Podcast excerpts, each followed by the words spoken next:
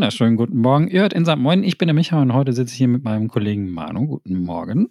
Guten Morgen und wir reden über ein wunderschönes Thema heute. Ja, ja, ne, ich habe nämlich hier so eine Packung äh, richtig alter Süßigkeiten aus den 90ern. Ich habe die, hab die Packung gerade aufgerissen und ich tunke gerade meinen Leckstick in diese Brause rein und ja. Du Sau. Kennst, kennst du Seinfeld? Seinfeld, ja klar. Da gibt es eine Folge The Double Dipper. Da musste ich sofort dran denken, ähm, äh, ja. weil da gibt es nämlich den großen Streitpunkt, ob man einen Nacho-Chip, nachdem man ihn in die Salsa getunkt hat und abgebissen hat, nochmal dippen darf, weil dann können ja Bakterien vom Mund in die Salza wiederkommen. Riesiger ja. Streitpunkt. Die ganze Folge geht um nichts anderes. Unbedingt anschauen. Und daran musste ich denken, weil wir so 90er Jahre Süßigkeiten im Promo-Paket genau. zu diesem Thema heute geschickt bekommen haben. Und das heißt irgendwie auch The Dipper oder irgendwie sowas, gell? Dieses Brausepulver mit diesem äh, Brause in Brause getunkt. Also man schlotzt diesen blöden Lolli ab und tunkt ihn dann in Brausestäbchen. Ja, ja neugierig wie ich war, habe ich diese Süßigkeiten natürlich sofort ausprobiert. Und äh, ich habe festgestellt, dass es, äh, du kriegst von Karies, wenn du dran riechst. Ich sag mal so, vielleicht eine, eine kleine Vorwegnahme des Casts heute. Äh, manche Sachen waren in der Erinnerung besser, als wenn man sie heute nochmal ausprobiert. Das, das trifft auf jeden Fall auf dieses Brausepulver zu. Aber hundertprozentig. Also das, das, äh, das hat auch den, den, den, den, den Test der Zeit auf jeden Fall nicht überstanden. Nein. ähm, Im Gegensatz zu dem Gerät oder zu, zu der Nostalgie zu diesem Gerät, das wir heute haben. Mhm. Ähm, und zwar sprechen wir über äh, VR500 Mini. Und das ist ein extrem merkwürdiger Name. Klingt so ein bisschen wie so ein Cyborg aus einem vergessenen Terminator-Bootleg. der Sohn vom T1000. genau. Ist aber eigentlich eine Miniaturversion von dem Commodore Amiga 500. Yes, der besten Computermaschine aller Welt, der, ja, der ganzen Weltgeschichte. Oh, Manu, ich verzeihe dir jetzt äh, für ein Jahr alle Fehler, die du jetzt in diesem Podcast begehst, weil das ist einfach sowas von wahr. Es stimmt einfach. Es ist, ähm, es ist mein erster, auch dein, wahrscheinlich deiner. Was du dort, hattest du einen Commodore 64 vorher gehabt? Nee, ich war gerade äh, genau diese Generation, wo mein Vater gesagt hat, C64 oder Amiga, ach komm, mhm. wir kaufen gleich das Neue. Ja. Ich hatte gerade noch so Glück, aber der C64 war noch aktuell zu der Zeit, ja. Geil. Also ich habe, ähm, ich, ich bin ja ein bisschen jünger als du, deswegen war der Mega schon alt, als ich den bekommen habe. Der mhm. den habe ich meinem Bruder überlassen. Ähm, aber das war der Computer unserer Nachbarschaft sozusagen. Also mhm. in unserer Nachbarschaft gab es drei, vier Leute, die hatten diesen Computer. Und ähm, dann haben wir halt ständig auf so kleinen Tauschpartys äh, mit X-Copy die Spiele hin und her kopiert und bis wir irgendwann den Nachbarn denselben Stand irgendwie hatten. Aber mhm. das war, es, es war einfach das Ding eine Sensation. Und es ja. war auch tatsächlich mein erster eigener Computer, weil irgendwann hatte sich mein äh, Bruder dann PC geholt, MS-DOS und so, und ich glaube, das war ein 486er dann und äh, wo Doom drauf lief und so und ähm, die ganzen Spiele von der Bestseller Games. und äh, ich hatte dann aber den Amiga, das war dann zu dem Zeitpunkt aber natürlich schon alter Hut, aber für mich war das die erste große Entdeckung und da habe ich deswegen habe ich da ziemlich viele Emotionen für dieses Also ganz ehrlich, die, die Amiga war meine erste Freundin. Also mhm. es war meine erste große Liebe, definitiv. Ähm, und ich glaube, ich wäre heute nicht da, wo ich wäre. Also Insat Moin und auch meine, meine Karriere als Medienschaffender wäre, glaube ich, nicht existent, ohne dass ich damals diesen Amiga bekommen hätte. Und das sage ich völlig ohne Übertreibung. Also das hat wirklich was in mir entfacht und entzündet. Ähm, einfach diese Faszination für, für Medien, für Spiele. Im Speziellen natürlich auch, weil, das muss man auch schon sagen, natürlich hat mein Vater den Amiga gekauft als Arbeitsmaschine für mhm. äh, EDV, für Datenverarbeitung, dass ich meine Hausaufgaben und so machen kann. Ich ich habe ihn tatsächlich auch ein bisschen für solche Sachen dann genutzt, aber später am PC natürlich sehr viel mehr. Aber der Amiga war halt vor allem eine unfassbar gute Spielkonsole. Also natürlich mit PC-Charakter, aber äh, im Gegensatz zu PC, wo wir später mit DOS und Auto-Exec, Config, Batsys und was schlag mich tot äh, uns rumgeschlagen haben, war der Amiga einfach ein bisschen schon das, was die Konsolen konnten, nämlich Diskette rein, das Spiel ging los und du konntest sofort loslegen. Und das hat, äh, das hat der PC danach ja nie geschafft. Ja, ja, und außerdem, also da hängt ja noch ein bisschen mehr dran, weil wir müssen hier an dieser Stelle eigentlich auch dem Michael Labiner danken. Ähm, das ist ein äh, deutscher Journalist gewesen, der den Amiga Joker rausgebracht hat. Mhm. Und das war für mich der allererste, wirklich der allererste Kontakt zu Spielejournalismus überhaupt. Ja. Und ähm, als ich den Amiga bekommen hatte, hatte mein Bruder halt auch schon direkt einen riesen Packen an, von Amiga Joker. Der hatte, ich weiß nicht, ein paar 20, 30 Ausgaben oder so. Der hat das Ding auf jeden Fall regelmäßig gelesen. Und für mich war das dann auf jeden Fall Recherchelektüre. Für mich war mhm. das ja alles neu. Internet gab es damals nicht. Kinder. Und, und da war das so, dass ich halt quasi mein ganzes Wissen aus diesen, aus diesen Amiga Joker quasi rausgezogen habe. Und in meiner Erinnerung und ich glaube, das ist, das ist halt wirklich so gewesen, weil das einfach eine rotzfreche Zeitung. Ja. Die hatten so eine richtig schön rotzige Art. Das war, und das war auch witzig. Also das war etwas, was dann später nie wieder so funktioniert hat. Das haben so diesen Witz, äh, witzigen Journalismus haben ja dann so Zeitschriften wie PC Action dann irgendwie mal versucht, aber das war dann. Aber eher auf schlüpfrige Art und Weise. Ja, ja. das war dann eher so macho, ein bisschen kackig halt, ne? Und mhm. aber Mega Joker war wirklich witzig und ähm, ich erinnere mich noch gerne an diese Maskottchenfigur, an den Joker oh, halt ja. irgendwie, der dann immer in diesen Comics ähm, die Redaktion selber auch verarscht hat so und das da bin ich halt richtig groß mit geworden. Ich habe sogar noch dieses, ähm, es gab mal so eine Auskopplung, glaube ich, ähm, wo der, wenn ich mich nicht irre, mit dem mit den Comics, die habe ich bestimmt irgendwo noch mhm. rumliegen. Aber das war, ähm, das war, die, das war damals die Zeit und äh, das war noch so, als die Demo-Scene auch richtig geil abging. Man hatte dann halt neben den Spielen auch die ganzen Demo-Discs, wo dann gezeigt wurde, dass der Amiga alles kann. Und da gab es dann die ersten Raytracing-Grafiken und mhm. so alles, nachdem dann Amiga aber fünf Jahre geladen hat. und, so. und es war da, es war echt so, dass ein Megabyte Speicher zu haben, war schon, also RAM, Arbeitsspeicher war schon eine mhm. kleine Sensation. Und wenn du dann noch ein zweites Diskettenlaufwerk hattest, war es nicht ganz so schlimm, Monkey Island 2 auf 22 Disketten zu spielen. Ja, und jetzt kommt, ich habe es ja beim, äh, beim GameStar Podcast, haben wir auch über den Amiga gesprochen, Heiko, äh, Micha und ich. Äh, da habe ich es ja auch schon verraten. Mein Vater war so äh, kackendreist und hat einen Amiga 2000 mit 20 MB Festplatte mir hingestellt. Ich weiß bis heute nicht warum, aber das war halt wirklich schon, äh, ich meine, der konnte nicht arg viel mehr als der Amiga 500, aber es war natürlich schon auch ein bisschen Luxus. Ich konnte sogar manche Spiele auf der Festplatte installieren und starten. War ja, ja undenkbar warte, damals. Das ist eine Festplatte. Ja.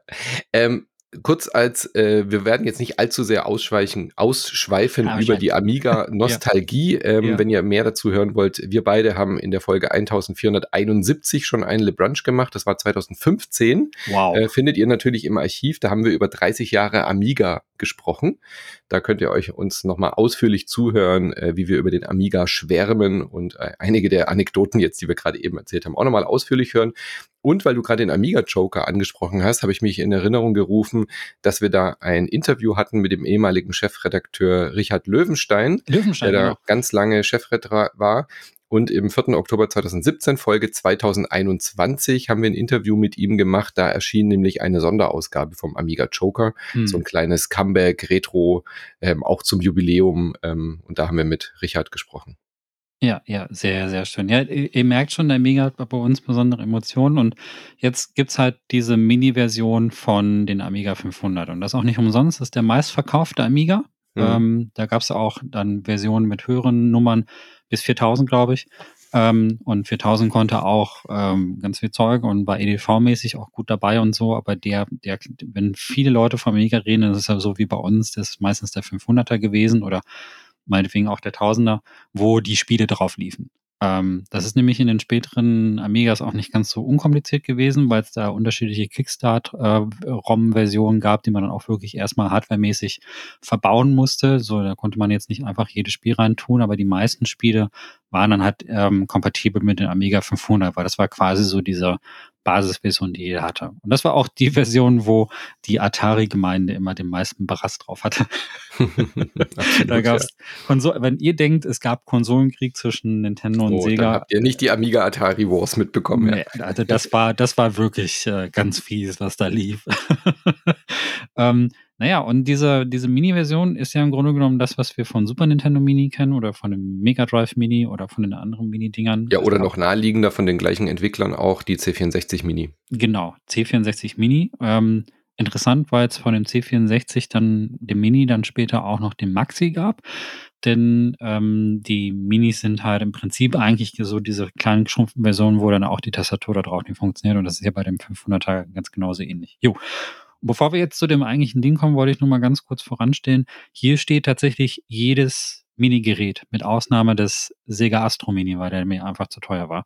Also Ähm, ich gehe hier mit einem sehr großen Vorwissen rein, was diese Dinger geht. Ich habe ein Neo Geo Mini, PC Engine Mini, ähm, C-Dings Mini, das schreckliche Playstation-Ding und so weiter. Ich finde die Dinger geil. Also, wenn ich Allein schon, um sie, sie anzuschauen. Und ich finde, das ist auch bei dem The A500 Mini, genau. also so ein detailgetreues äh, Nachbau im Verhältnis 1 zu irgendwas. Also, das liegt ja kaum größer als eine Switch irgendwie so in der Hand.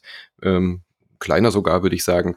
Und es sieht so süß aus. Äh, wirklich, also jede kleine das Diskettenlaufwerk ist originalgetreu nachgebildet, geht natürlich nicht, aber auch die LEDs vorne, diese Rillen und auch diese zwei unterschiedlichen Schattierungen von diesen Grautönen bei der Tastatur. Also man, man macht das Ding auf und hat sofort dieses wohlige, warme Retro-Gefühl, oder? Also das haben sie wirklich sehr gut hingekriegt, dass, dass man sofort diesen, oh, man will das sofort irgendwie anfassen und irgendwie äh, hinstellen und betatschen, diesen A500. Ja, die Brause, von der wir gerade gesprochen haben, will sie draufstreuen und aus den Ritzen lecken. Nein, es ist, äh, es ist wirklich gut. Äh, das Beste ist, wenn du es anmachst, dann sind, ist ja, dann sind ja diese LEDs auch so Amiga-getreu nachgeleuchtet. Äh, Wobei also das natürlich willst, keine LEDs waren damals, ja. Aber, ja, ja, also klar, das waren damals, keine Ahnung, was das waren, aber auf jeden Fall dieser, der Lade, also der, wenn der eingeschaltet wurde, gab es halt eine Statusleuchte und dann gab es halt noch eine Leuchte für das äh, Laden des, des Kettenlaufwerks. Und das leuchtet hier auch so schön. Du kannst im Menü, im Systemmenü auch einstellen, wie das Verhalten sein soll. Mhm. Ich habe es natürlich auf dem Amiga Originalverhalten gelassen. Das ist ein ja. Detail. Also die Lagerzeiten gibt es hier natürlich nicht mehr. Aber die, ähm, das ist ein schönes, kleines, schönes Ding. Das ja, Einzige, was mir fehlt, ist dieses Gerumpel vom Diskettenlaufwerk. Das gehört irgendwie oh, dazu. Das hätten sie ja auch noch simulieren können, aber haben sie nicht. Und dieses fette Netzteil. Das, also, wenn ihr das Ding googelt, dann seht ihr natürlich diesen Amiga-Computer selber. Das ist so ein All-in-One-Computer sozusagen, also Tastatur und Computer in einem Gerät.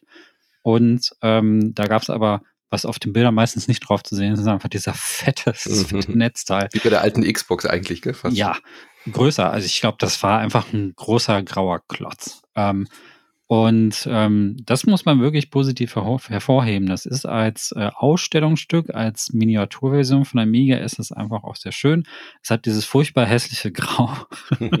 und auch alles, was da mitkommt, ist grau. Also du hast äh, ein graues HDMI-Kabel, ein graues USB-Kabel für den Stromanschluss. Du, wo übrigens auch kein Netzteil mit dabei, so wie bei den anderen Minis. Mhm.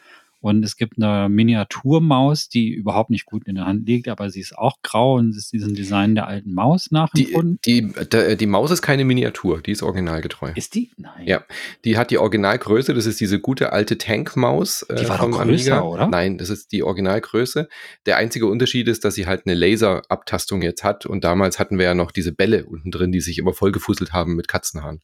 Jetzt wollte ich gerade sagen, dass die in meiner Erinnerung größer war, aber gut, nee, nee. natürlich waren meine Hände damals auch kleiner. Die ist originalgetreu und es ist leider kein Competition Pro dabei. Kommen wir schon zum ersten großen Knackpunkt, Boah. sondern ein Gamepad. Ähm, Argument äh, von den Entwicklern von Retro Games äh, Studio oder wie die heißen, Retro Games heißen die, genau. Ähm, dass die gesagt haben, naja, heutzutage spielen die Leute halt einfach, sind es gewohnt, mit dem Gamepad zu spielen. Und äh, der Competition Pro, der war ja beim C64 schon dabei. Den kannst du da quasi auch nachbestellen. ist ja von der gleichen Firma, also als externe Hardware kannst du die bestellen. Und deswegen haben sie sich, und der ist da auch kompatibel, ähm, und deswegen haben sie sich entschieden, ein Gamepad zu machen, was sich am A, äh, am Amiga CD32 hieß der, glaube ich, gell? Ähm, orientiert. Äh, nur die Farbe ist jetzt eben nicht so schwarz, wie das bei dem äh, bei der CD-Version vom Amiga war, sondern äh, in der Farbgebung erinnert es an, an, an das Gamepad von einem Super Nintendo, also vom Super NES. Ähm, vom SNES, so rum. Also so sieht aus wie das Gamepad vom SNES, aber im Design und in der Farbgebung wie der A500 eben auch aussieht. So.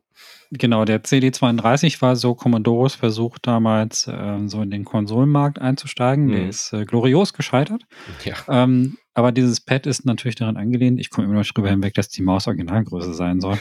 äh, egal. Und ähm, ja, ja, das Weißt Pad, du was, deine Hände waren kleiner damals. Ja, das kann, ja, ja, eben, das glaube ich schon fast. Äh, ja, weil ich hatte den halt als Teenager, ich weiß nicht, wann sind Hände ausgewachsen? Ich habe keine Ahnung. Jedenfalls ähm, äh, ich bin völlig verwirrt. Äh, die, dieses Pad wirkt sehr billig. Ähm, also die. Äh, es, ist, es ist ein Volk, es ist eines der schlechtesten Gamepads, die ich je in der Hand hatte. Wirklich. Ja, es ist also kein Vergleich zu den Pads, die bei den anderen Mini-Konsolen dabei sind. Ich würde sagen, das äh, Super Nintendo Mini-Pad ist ziemlich cool. Und auch das Mega Drive Pad ist zwar ein bisschen leicht, aber passt auch.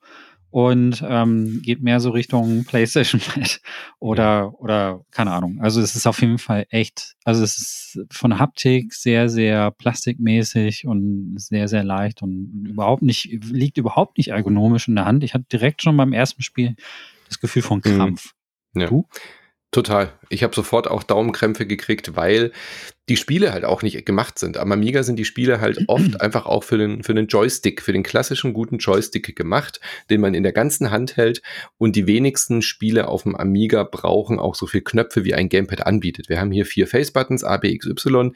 Wir haben L und R als Schultertasten.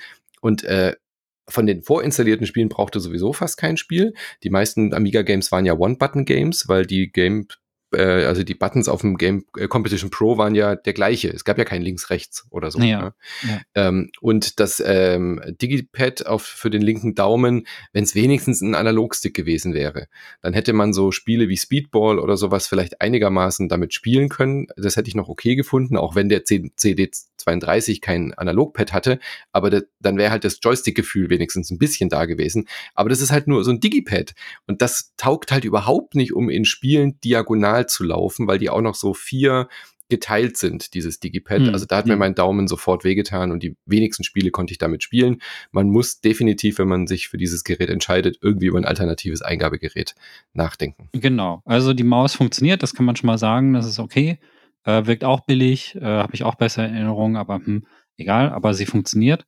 Ähm, sie hat natürlich jetzt auch nicht mehr diesen Trackball, wie damals, ist also keine Kugel drin, ja. sondern Ja, halt gegen die Maus kann man nichts sagen, die ist halt so. Ja. Die funktioniert, hat auch lang genug Kabel und so, aber dieses Pad ist einfach schrecklich. Und das erste, was ich dann auch gemacht habe, ist, ich habe einen Competition Pro dann angeschlossen. Mhm.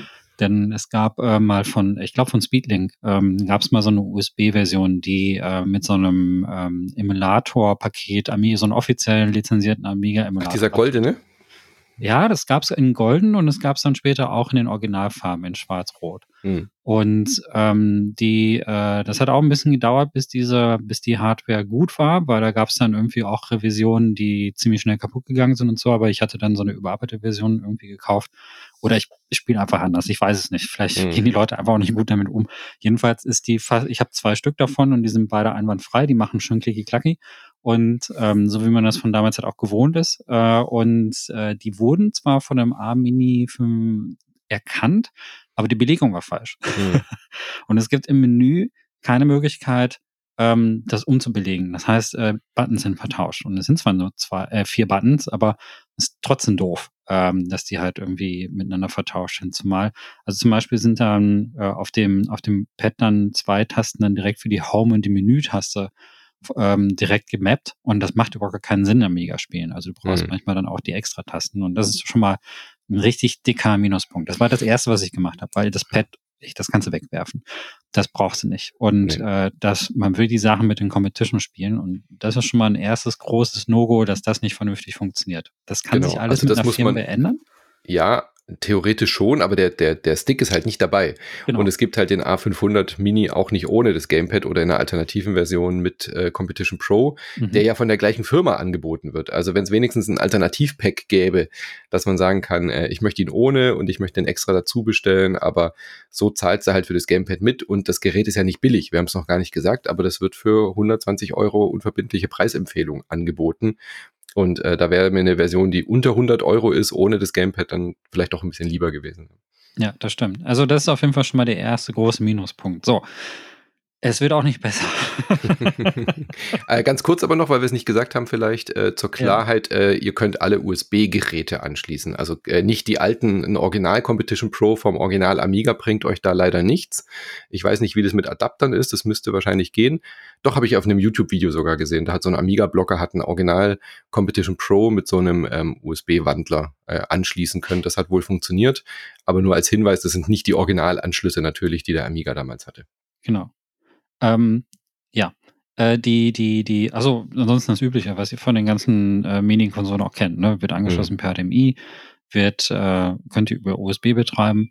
Huch, da geht mein lieber Amiga-Alarm los. Ähm, diese, äh, ihr könnt das halt per USB betreiben. Ähm, da reicht ein normaler Ladestecker irgendwie aus, den üblichen, den ihr auch bekommt, um ein Handy aufzuladen. Daran wollte sich mein Handy nämlich gerade dran erinnern. Das war es nämlich, das war nämlich Absicht. Und ähm, diese, äh, es gibt drei USB-Anschlüsse hinten, ähm, was ganz gut ist, weil ihr auch Spiele sideloaden könnt. Also ihr könnt einen USB-Stick anschließen und dann weitere Spiele darüber ähm, draufladen und dann halt darüber spielen. Ähm, also da haben sie schon dran gedacht. Also ihr könnt also insofern Gamepad und Maus plus ähm, den USB-Stick dann gleichzeitig anschließen. Ja. Das ist ziemlich gut. Das ist gut und durchdacht und anders wäre es sonst blöd gewesen, weil manche Spiele halt einfach dann auch teilweise beides brauchen. Genau, und weil du gerade HDMI, weil du gerade HDMI gesagt hast, natürlich hat man halt heutzutage keine Röhrenfernseher mehr. Ähm, mhm. Auch da ist halt typisch Emulatoren. Du schließt den halt an einem, keine Ahnung, 4K Monitor an, äh, Fernseher, was auch immer, ähm, und hast dann halt diese Möglichkeit hin und her zu wechseln zwischen verschiedenen Auflösungen, pixelgetreu, mit Balken, ohne Balken und kannst natürlich auch diesen CRT-Filter drüberlegen, der beim Amiga A500 oder beim A500 hier, finde ich, ganz okay aussieht. Also ich mag das nicht immer, diese Fake-Effekte. Ähm, manchmal mag ich es dann auch lieber, wenn die Pixel gestochen scharf sind, aber so in der Erinnerung ähm, ist es dann halt doch ein bisschen verwaschener. Manche Spiele sind ja auch darauf ausgelegt, dass sie eben diese äh, Zwischenberechnung äh, und Linien hatten. Und das finde ich sieht hier ganz gelungen aus, dieser Röhrenmonitor-Effekt. War zumindest so mein erster Eindruck. Ja, ist okay. Also ich stehe da gar nicht so drauf, deswegen habe ich jetzt auch nochmal ganz kurz ein- oder ausgemacht, dass, dass äh, ich mag lieber die klaren Pixel. Hm. Ähm, und äh, aber erwähnenswert ist, dass das Ganze über 720p läuft. Also man kann es nicht auf 1080 oder so hochstellen, aber das ist jetzt kein nichts Besonderes. Das ist bei anderen Retro-Konsolen mhm. genau dasselbe. Also ähm, ich müsste jetzt überlegen, ich glaube, die Retron ist die, ein, äh, die Retron und die äh, Evercade sind die einzigen, die ein bisschen höher, wenn ich mich nicht täusche, auch höher gehen können. Aber die ganzen anderen Mini-Konsolen, die sind alle bei 720p. Macht aber auch irgendwie ab einem ja. bestimmten Punkt macht es auch keinen Sinn. E ähm, ändert eh nichts mehr, dass es so grob pixelig war damals. Ja, genau. ja. Äh, die Spiele sehen aber wirklich gut aus, das muss man sagen. Also man mhm. kann halt auch ähm, noch einstellen, dass man den Overscan benutzen kann. Also nur so, dass man auch gar keinen Rand irgendwie hat und so. Und das fand ich äh, von der Bildqualität hatte ich jetzt auch nichts bemerkt. Lief jetzt eigentlich, also mir sind jetzt auch keine Lags oder irgendwie so etwas aufgefallen, so von der Emulation. Das ist natürlich ein emuliertes Ding. Ähm, ist mir da jetzt nichts negativ irgendwie aufgefallen. Ja. Erwähnenswert ist auch noch, die Tastatur funktioniert ja nicht. Mhm. Ihr könnt aber ähm, über die so eine Menütaste dann halt eine virtuelle Tastatur aufrufen. Und das ist tatsächlich auch schon bei den mitgelieferten Spielen teilweise nötig. Zum Beispiel bei Pinball äh, Dreams, das ist ein Pinball-Spiel. Da wählt ihr am Anfang im Menü ähm, zwischen vier Ach, Tischen stimmt, mit aus. F1 und so muss man da immer genau. drücken. Ja, genau. Und da muss man wirklich dann das virtuelle Ding aufmachen und dann mhm. halt F1, F2, F3, F4 drücken. Und ähm, aber das lässt sich halt auf diese Art und Weise ganz locker flockig lösen und so. Aber die meisten ja. Amiga-Spiele sind eh darauf ausgelegt, dass man sehr wenig Tastatureingaben hat. Das höchste der Gefühle ist, dass man mal einen Namen eingeben muss oder so, aber ansonsten kommt man eigentlich in der Regel meistens ohne das Ganze drumherum irgendwie aus. Also genau. ähm, soweit Und eigentlich. Wenn man unbedingt braucht, kann man noch eine USB-Tastatur natürlich mal kurz dranhängen, wenn man das ja. möchte. Ja. Wenn dein Leben nicht komplett ist, ähm, ohne Tastatur an einem Minicomputer, dann kannst du das natürlich auch machen. Also insofern, das, das funktioniert auf jeden Fall alles äh, sehr gut. Es würde mir jetzt noch wünschen, dass man irgendwie diese USB-Geräte noch besser verwalten könnte, aber das sieht mhm. das Menü halt gar nicht vor. Wie gesagt, wir haben Version, Firmware-Version 1.0. Man muss einfach also wir wissen jetzt nicht, was da kommt. Man muss aber einfach fairerweise sagen, dass derselbe Hersteller bei dem C64 Mini, der ja auch irgendwie anders hieß, aber C irgendwas Mini, ähm, da haben sie auch später Firmware-Patches rausgebracht und Sachen nachgerüstet, die sich die Fans gewünscht haben. Ich gehe davon aus, dass ein paar Sachen sich vielleicht noch verändern. Sie haben auch schon gesagt, dass Sie weiterhin Spiele liefern. Also wenn ihr dann äh, das Gerät mal habt und ihr geht auf die Webseite von Retro Games, äh, da kann man auch dann zum Beispiel für das Sideloading offizielle Spiele neu dazuladen, die jetzt in der vorinstallierten Auswahl nicht dabei sind. Ja. Genau, also eins davon, ähm, die nennen das äh, sogenannte USBs, äh, Bonus USB Games. Ähm, da kann man sich nämlich dann so einen Bonus Games Extra Pack runterladen. Und ähm, das erste davon ist das Spiel Citadel. Äh, das kannte ich nicht. Das ist wohl irgendwie so ein, äh, als ich das ausprobiert habe, das ist so ein 3D ähm, Dungeon Crawler, also richtig 3D, so mit ähm, Umherlaufen und so. Mhm. Und ähm, das wäre so ein Spiel, das ich mir ganz gerne dann halt nochmal genauer angucken würde.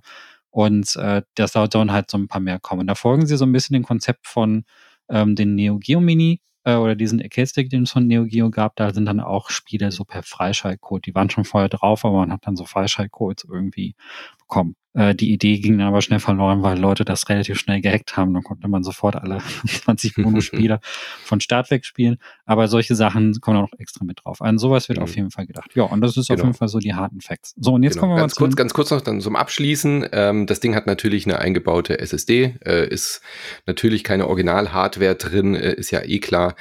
720p in 50 oder 60 Hertz, ah ja, falls es noch okay. äh, wichtig ist. Manche Spiele ähm, profitieren ja davon, kann man noch hin und her schalten.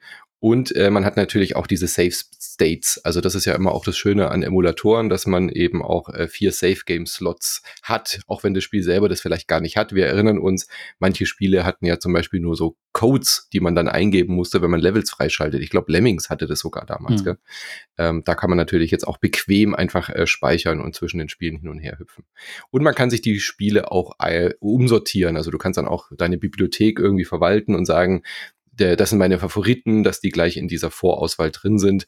Das ist so ein bisschen so ein spezielles Menü. Man hat jetzt ja nicht diese Kickstarter Workbench ähm, sondern einfach so ein Custom Menü, wo man einfach durch diese Spielkacheln durchblättert und so eine kleine Info zu den, zu den Spielen dann sieht. Äh, ganz ehrlich, finde ich kacke. Ja, aber sie ist halt bequem. Also du hast halt, äh, ja. Warum sieht das Menü nicht aus wie die Workbench? Ja, verstehe Warum sieht das nicht aus wie die, also für die Unwissenden, die Workbench ist äh, die Windows-Version von äh, Windows. Und man munkelt sogar, ja, dass, vom Amiga meinst du? Ja, ja, ja, ja, vom Amiga, genau. Und äh, der, man munkelt sogar, dass Bill Gates sich da ganz schön was abgeguckt hat beim Amiga mit der Workbench. Definitiv, das war das erste grafische Benutzeroberfläche ja, damals. Ist, ja. Also wirklich das Konzept mit den Fenstern und Fenster schließen, Fenster maximieren und all den ganzen Kram, Fenster vergrößern und dass du verschiedene Kategorien hast, das ist alles Workbench gewesen. Also im Prinzip, äh, und das war, also das ist Amiga, Alter. Also wenigstens sieht das Optionsmenü so ein bisschen wie die Workbench aus, hat so ein bisschen das Design oben, aber warum sieht das Hauptmenü nicht so aus? Bitte. Ja. What? und auch die Kickstart-ROMs. Also diese berühmte Hand, die mhm. äh, sagt Insert Disk und da steht dann immer die Versionsnummer von Kickstart. Kickstart ist sozusagen die Versionsnummer von dem BIOS, äh, die, ist, die, da, die da drauf war. So. Und das, das ist einfach, das gehört mit dazu.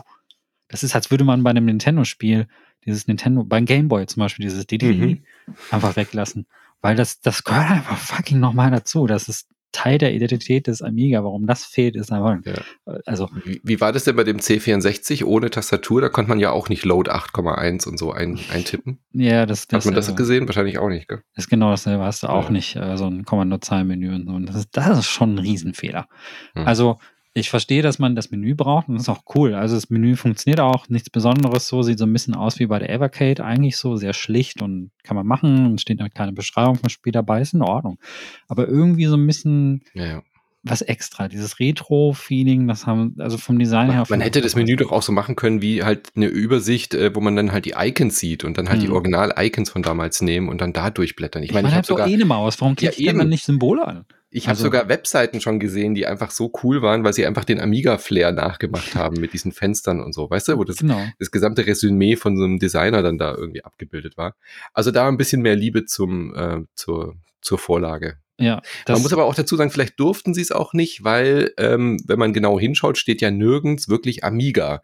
Also mhm. bis auf das Gehäuse, das halt sehr eindeutig der Amiga ist, steht nirgends Amiga. Also sie haben wohl nicht so die ganz offizielle Lizenz von Commodore. Vielleicht haben sie die Erlaubnis oder was auch immer, das Abbild äh, so nachzubauen, aber deswegen heißt das Ding ja auch The R500 und nicht Commodore Amiga. Das steht da nirgends und das betrifft vielleicht auch meine Vermutung die Oberfläche, Kickstart und so weiter, was das Ding halt noch mehr als Amiga identifiziert. Man weiß es nicht, ist nur meine Vermutung. Das ist so weird, ne? Egal.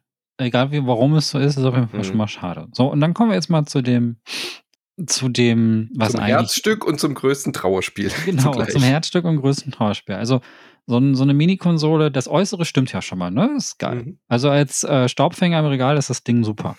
ähm, aber das, das, äh, dann kommen wir ja zu den Spielen und äh, alter Vater, was ist da dann passiert? also 25 Spiele sind von Start weg dabei. Wenn man jetzt die USB-Sachen, die extra kommen, jetzt nicht dazu zählt. Und äh, wir, ich sag mal, äh, wir beide haben so gemischte Gefühle. was ja. die Auswahl betrifft. Es sind ja nicht so viele Spiele. Lass uns da ruhig mal durchspielen. Lass uns mal mit den beiden Alien Breed Spielen anfangen. Es sind Alien Breed 3D und Alien Breed Special Edition 92 dabei. Ja. Mann. Hätte es für mich nicht gebraucht. Also ich weiß, dass es natürlich ein großer Name bei in der Amiga-Welt ist, aber wenn, äh, wenn ich an die Top 10 Amiga-Spiele denke, dann ist Alien Breed für mich da nicht dabei, die 3D-Version schon gleich zweimal nicht. Ja, also ich habe Alien Breed 3D damals nicht gespielt. Ähm, ehrlich gesagt, jetzt beim Ausprobieren, ich glaube ja auch nichts verpasst. Mhm. Ich glaube, die Leute waren einfach sehr stolz drauf, dass es auch äh, Doom-artige Ego-Shooter ja. auf dem Amiga gab. Ich äh, meine mich aber daran zu erinnern, dass so Spiele wie Gloom äh, deutlich besser waren.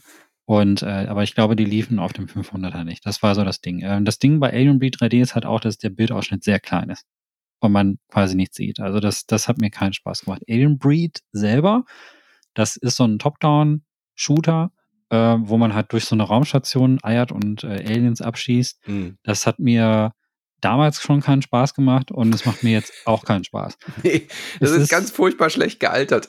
Ich habe nach dem ersten Level, ich habe mich wirklich durchgekämpft und dann da nochmal eine Keycard und dann ist es ja wirklich auch Hardcore, dass wenn du dann die Keycard falsch einsetzt, dann hängst du fest und dann musst du wieder zurück. Das Ballern macht keinen Spaß und dann noch dazu mit diesem Gamepad.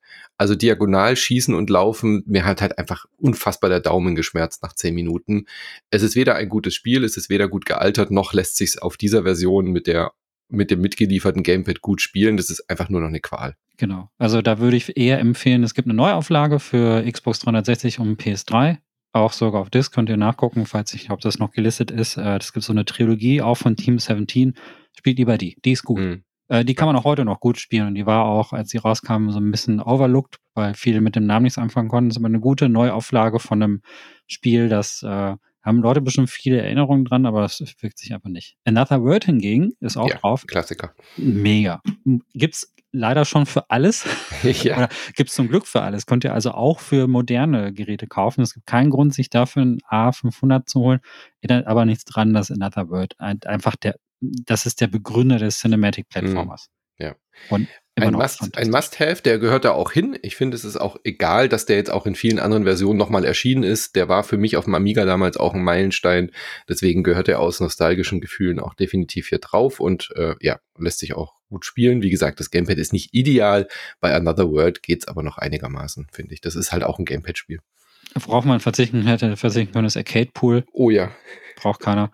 Und vor allem, warum ausgerechnet Arcade Pool? Ich meine, wenn, dann hätte ich Jimmy, Jimmy Jimmy irgendwas, äh, Super ja. Snooker Ball, wie das auch immer hieß, äh, wo dann die Kugeln so Grimassen geschnitten haben und so weiter. Das habe ich damals gespielt, aber Arcade Pool hat mir ehrlich gesagt nichts gesagt. Ähm, aber auch Poolbillard hat halt, äh, es profitiert nicht davon, wenn man alte Sportspiele spielt. Äh, sagen wir es mal so. Also Sportspiele werden eigentlich in der Regel immer besser durch äh, bessere Physikberechnungen und so weiter. Und es hat seine Zeit einfach definitiv überlebt und ich verstehe nicht, was das hier auf dieser Liste zu suchen hat. Genau, Sportspiele, lass uns gleich mal da bleiben. California Games, ja, gibt es auch für andere Sachen. Hat man hat viele Joysticks zerstört, ist okay. Mhm. Ähm, ist für mich aber auch eher fast schon ein C64-Spiel. So. Eigentlich schon, ne? Ja. Da gab es ja auch äh, Florida Game, nee, Flor nee World Games habe ich viel auf dem Amiga gespielt. Winter äh, Games und Summer Winter Games. Games aber, ne? Summer genau. Games und California Games war schon das Coolste, also Hacky ja. und so weiter, klar. Ist okay, kann man schon auf die Liste packen, aber ist jetzt heute auch nicht mehr so super gut spielbar. Ich denke, viele Leute würden sich über Kickoff 2 freuen. Das mhm. ist ja so der Partykracher für viele gewesen. Ich war ja, bin ja nicht so der Fußballmensch, deswegen äh, kann ich da nicht so viel sagen. Das das Spiel, wo der Ball nicht an der Spielfigur kleben bleibt. Ja, aber warum Kickoff 2 und nicht Sensible Soccer? Also ja, auch da wieder. Sensible Lizenz. Soccer war viel mehr Amiga als ja, Kickoff. Ja, das stimmt. Aber zumindest gibt es da was, äh, was in die Richtung geht. Aber nicht mein Ding. Speedball 2 geht aber. Speedball 2 ist das Amiga-Spiel für mich. Also wirklich. Das muss immer drauf sein. Das erste, was ich mache, ist auch immer Speedball 2 spielen, wenn irgendwo ein Amiga steht. Das ist für mich ein, ein Meilenstein. Ich finde es so geil, auch heute noch. Auch da fehlt mir aber ein gutes Eingabegerät. Also ähm, das lässt sich mit dem Gamepad auch nicht besonders gut spielen. Diagonallaufen ist eine absolute Qual. Aber ähm, ich bin immer irritiert, wie wenig man sieht bei Speedball 2. Also ich hatte das immer viel besser in Erinnerung, dass man mehr vom Spielfeld sieht. Da hätte ich mir, ähm, ich würde mir eine Neuauflage von Speedball tatsächlich wünschen. Ja? Also eine Gab's HD. Auch in 3D sogar. Ja, aber halt so eine, äh, ja, weiß auch Ja. nicht. Also Die war nicht gut. es war nicht gut, genau, aber Speedball, glaube ich, könnte man noch mal neu machen. Es gibt ja gerade das äh, von Ubisoft das neue Rollerball. Das geht ja so ein bisschen in die Richtung, also mit dem Ball irgendwie Tore schießen und sich gegenseitig eine reinhauen, ist definitiv von Speedball 2 äh, inspiriert. Ähm, aber das, das gehört hier drauf. Das hat hier auch absolut Berechtigung, hier äh, in dieser Liste zu Hat sein. auf jeden Fall, äh, Speedball ist halt äh, futuristisches, ähm, hm, was ist das, äh, wie soll man es nennen? Handball? Ja, das ist äh, brutales Handball. Genau. Brutales Handball mit einem Metallball von den Bitmap Brothers, berühmter, sehr berühmtes äh, Ja. Studio für den Amiga. Ähm, hat, das Spiel hat den lustigsten Facepunch, den es im Spiel gab. Also, pf, oh. Und auch immer das äh, ganz berühmte Ice Cream, Ice Cream. Ja, fantastisch. Die, von den Bitmap Brothers ist noch die Chaos Engine mit drauf. Das ist Mhm, ein. Co-op-Dungeon-Shooter, würde ich sagen. Ähm, Habe ich ein bisschen bessere Erinnerungen, ist aber trotzdem cool. Ja, vor allem, weil es halt Koop ist. Also wenn ihr jetzt irgendwie noch einen Freund oder eine Freundin daneben setzt, ein zweites Eingabegerät habt, äh, der Chaos Engine war damals cool, ist jetzt natürlich heute, reißt einen heute auch nicht mehr vom Hocker, aber ich finde, das war schon auch eines der besseren Bitmap Brothers Spiele. Wobei man da jetzt natürlich auch, wenn man bei Bitmap Bro- Brothers bleibt, ihre besten Spiele neben Speedball 2 sind natürlich dann nicht dabei. Äh, Chaos Engine war jetzt damals auch eher so ein ähm, Liebhaberding, würde ich sagen. Da gab es schon auch, auch Sachen, wo man hier sagt, hey, wo, wo sind denn die Lost Vikings zum Beispiel oder so? Ja, oh, das, das, das vermisse ich schmerzlich, The Lost Ja. Vikings. Das, das war wirklich für mich ein ganz großes Amiga-Spiel. Mm, Äh, Lost Vikings war so ein Spiel, das so funktioniert wie Trine. Vielleicht kennen einige von euch noch die Trine-Trilogie, ähm, Mhm. wo man halt diese Figuren abwechselnd steuert, um Rätsel zu lösen, so Plattformer-Style. Und Lost Vikings ist im Prinzip der Vorgänger davon. Ähm, der geistige Vorgänger. Und äh, das, das, warum das hier fehlt, das ist auf jeden Fall extrem schade. Und ähm, die, diese, diese Frage, warum fehlt hier was, das, das, geht- da gehen, das geht halt die ganze Zeit so. Also ähm, wir zählen hier schon die interessanten Titel auf. Also es gibt ein paar Titel, wo man sich fragt, warum sind die da drauf? Ähm, All-Terrain Racing, hä? Ja. Äh, F-16 Combat Pilot in so einer ganz miesen Vektorgrafik, ein Oh Gott, ja, das geht gar nicht. Ein Simulationsspiel? Flugsimulatoren auf dem Amiga, nee. Oh, furchtbar. äh, äh, Paradroid 90? What? Ist das? What? Das Quack? überhaupt Also mit- nix, ja. Das sind so Sachen, wo du denkst, warum den den Platz? Lost Patrol Mhm. äh, oder Titus the Fox? Das sind so Sachen, wo du denkst, warum habt ihr den Platz dafür verschwendet? Das ist Ja, Unsinn. ja. Ähm, und Genauso Battle Chess. Ich meine, klar war das Chess. damals cool, ein Schach zu spielen mit äh, Tötungsanimationen, aber boah, ist das, also ist es halt einfach nur ein Schach. So. Ja, da passiert ja nichts. Das ist irgendwie ähm, nicht irgendwie besonders gut. Der Computer rechnet sich ewig ab. Also auch hier hast du diese, diese, diesen Vorteil von den kurzen Ladezeiten. Hast du hier nicht wirklich. Und wer kauft sich denn einen Amiga 500 Mini? Will dann in, äh, in Retro-Feeling eintauchen und sagt dann, ja, jetzt spiele ich eine zweistündige Schachpartie gegen einen mittelmäßigen Schachcomputer. Warum? das war ja damals berühmt, berüchtigt, weil es ja auf den Index gelandet ist, ne? Ja, wegen diesen Wegen Tötungsanimationen. diesen Tötungsanimationen. Und heute ist das, glaube ich, ab Wenn es wenigstens dieses andere. Schachspiel gewesen wäre. Es gab doch noch so ein, was ähnliches wie Battle Chess, wo man tatsächlich auch mit dem Bauer den König schlagen konnte in so einer Action-Einlage. Weißt du, wie ich Ja, meine? ja. Aber das weiß ich nicht mehr. Das Aber fällt mir jetzt auch nicht mehr ein. Aber das ist, äh, das, das wäre auf jeden Fall lustiger gewesen. Das sind so Sachen, wo du denkst, Spiele, die da nicht drauf mussten. Und dann kommen so ein paar, wo ich sagen würde, okay, Pinball Dreams ist drauf. Ja. Ich finde Fantasy ist besser, aber Dreams ist nicht schlecht. Ist okay, die sind trotzdem heute auch noch immer geil von der Ballphysik. Genau. Ähm, hatte ich sofort wieder Spaß mit gehabt.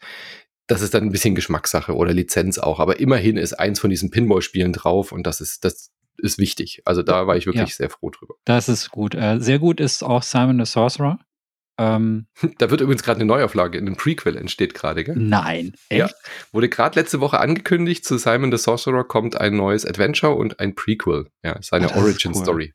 Also das Spiel ist super geil. Ähm, eins der besten und lustigsten Adventures, die ich kenne. Mhm. Aber man muss aber dazu sagen, dass es auch eine CD-ROM-Version gibt mit Sprachausgabe.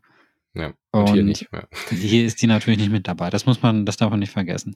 Und ähm, auch sehr nett, aber da gibt es auch bessere Versionen von des Worms, also das aller, aller, allererste Worms. Ähm, Ganz kurz, aber wenn du jetzt gerade bei Simon the Sorcerer bist, ist auch das einzige Adventure. warum? Also es ist, es ist okay, dass es drauf ist, ist Ja. völlig in Ordnung. Ähm, Aber wo sind denn die großen Amiga-Adventures? Äh, natürlich gab's Monkey Island und Indiana Jones 4 und die ganzen LucasArts Adventures auch für den C64 und so, äh, auch für den PC später, klar. Aber die beste, hübscheste Version war damals auf jeden Fall die Amiga-Version. Das hatte den besten Sound, das hatte die beste Grafik und deswegen finde ich schon, dass man hier zum Beispiel jetzt in die 4 hätte draufpacken können. Weißt du, welche Adventures mir richtig fehlen? Und die von Horrorsoft. Ähm, also sowas wie Elvira zum Beispiel. Oh ja. ja. Elvira war fantastisch. Also ich, ich glaube, das basiert auf dem Film oder so. Ich habe den Film nie gesehen, aber. Nee, da gab es, glaube ich, so eine, so eine Serie, oder? Oder eine Serie, weiß ich ja. nicht. Aber die beiden Elvira-Spiele, eins und zwei, waren hammergeil. Und die hatten auch äh, Waxworks, glaube ich, gemacht. Und das waren so ähm, Adventures, wo man viel so Dungeon Crawler-mäßig immer aus einer Ich-Perspektive gesehen hat und so. Ja. Und äh, da gab es viele solcher Spiele, die in diese Richtung gingen, so Detektiv-Adventures und so etwas, die, die, die auch ein bisschen sperrig waren. Also Simon the Sorcerer war ja schon so dieses Grafik-Interface, so wie man das von Monkey Island gewohnt war. Es gab aber auch so Spiele, die ähm, wirklich so mit Einzelbildern waren und wo man dann irgendwie sich da durchgekriegt hat. Da gab es so gute Sachen. Aber dieser mhm. Evira wäre wirklich, das wäre Hammer. Das habe ich früher voll gerne gespielt. Mhm. Da bin ich, ich war zu doof dafür, habe das nie durchgespielt.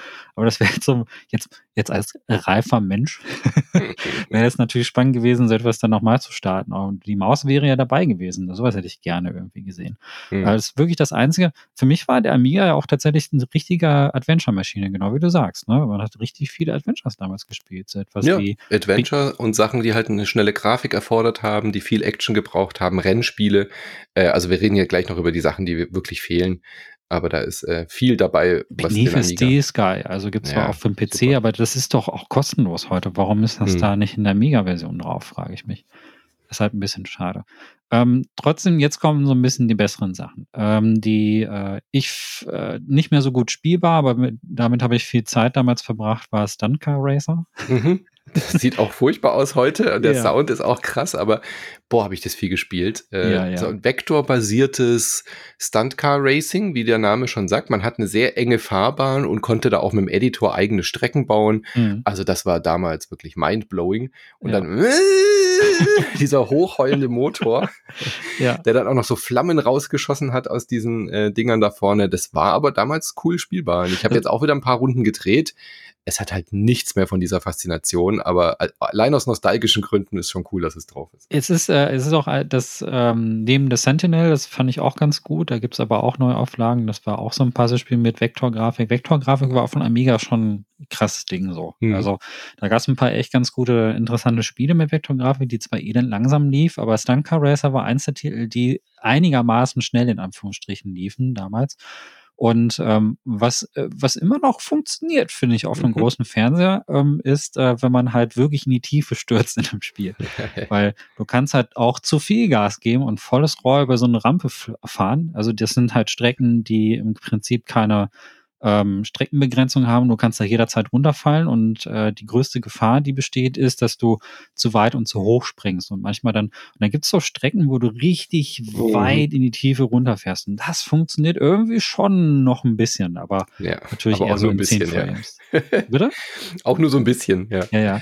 Auch nur so in unserer Fantasie. Ähm, bisschen ja, aber besser. auch nur wirklich, weil wir es damals gespielt haben. Wenn du das jetzt heute meinen ja. Söhnen vorsetzt, dann wird, schauen die dich auch an und sagen, Are you serious? Also, ja, ja. da funktioniert Supercars 2 schon deutlich besser. Ja. Ich finde so Top-Down Racing, das war schon auch wirklich cool auf dem Amiga. Das hat auch immer Spaß gemacht. Supercars äh, ist auch so ein Klassiker, den habe ich auch viel gespielt, auch mit den einsam einsammelbaren Waffen und so und das äh, Sliden. Also da war ich sofort wieder zurückversetzt. Auch mit Waffen halt, ne? Also das mhm. ist halt, äh, dürft ihr euch ein bisschen wie Micro Machines vorstellen. Genau, ja. äh, nur halt, dass es halt normale Autos sind, ähm, nur halt auch Vogelperspektive und die konnten halt auch schießen und rumballern die ganze Zeit, das ist schon richtig. Und das war ein richtiges äh, Multiplayer-Ding. Das war dann, mhm. hatte dann wirklich Splitscreen, konnte man damals im Splitscreen spielen und das war ein Riesenhit. War richtig gut. Gar nicht schlecht. Ähm, bin jetzt nicht der größte Fan davon, aber auch nicht schlecht, ist Zool. Das mhm. ist so quasi das äh, Schubba Schub Sonic. das war das Sonic auf dem Amiga und äh, wenn Commodore das besser angestellt hätte, hätte das auch so eine Art Maskottchen werden können ja. wie Mario für Nintendo.